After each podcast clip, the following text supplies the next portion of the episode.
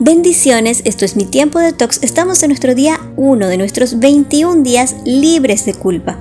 La palabra de Dios en Lamentaciones 3:23 nos dice, grande es su fidelidad, cada mañana se renueva. La culpa y la responsabilidad caminaban con mucha prisa por la calle y al llegar a una esquina chocaron fuertemente sus cabezas, brotando de ellas un morado chichón. La responsabilidad pidió disculpas y se ofreció ir en búsqueda de hielo para ayudar a bajar la hinchazón. Pero la culpa no la escuchó y solo se ocupó de acusarla por lo sucedido. La responsabilidad volvió con el hielo y aunque la culpa colocó el hielo sobre su cabeza, no paraba de acusarla, aunque también acusó al clima, a la poca visibilidad y finalmente a ella misma. He sido una torpe, pensaba en voz alta. ¿Cómo es que no te sientes mal por lo sucedido? ¿Intentas reponer algo que no tiene solución? dijo la culpa.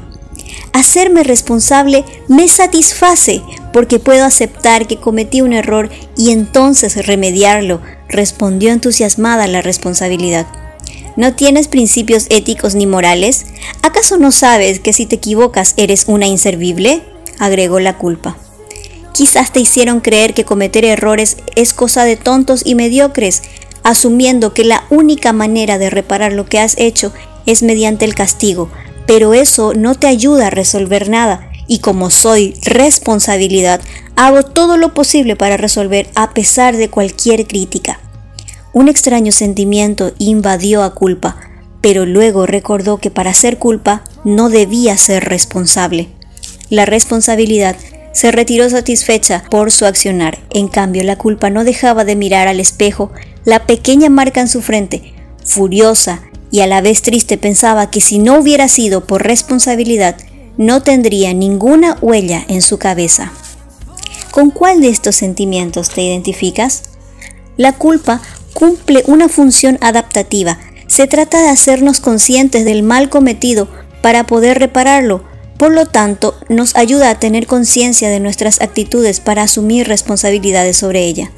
Pero cuando la culpa deja su función adaptativa para aprisionar y condicionar nuestras emociones, ésta se vuelve perjudicial. Tendemos a culpar a los demás y a nosotros mismos, cargando sobre nuestros lomos vergüenza y autoconmiseración. En tanto que la responsabilidad es la habilidad de responder, entendiendo nuestras limitaciones y reparando el error.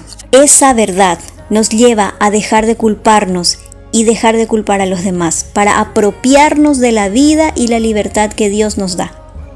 ¿Cuáles son los síntomas de la culpabilidad dañina? Número uno, no puedes decir que no porque te sientes culpable.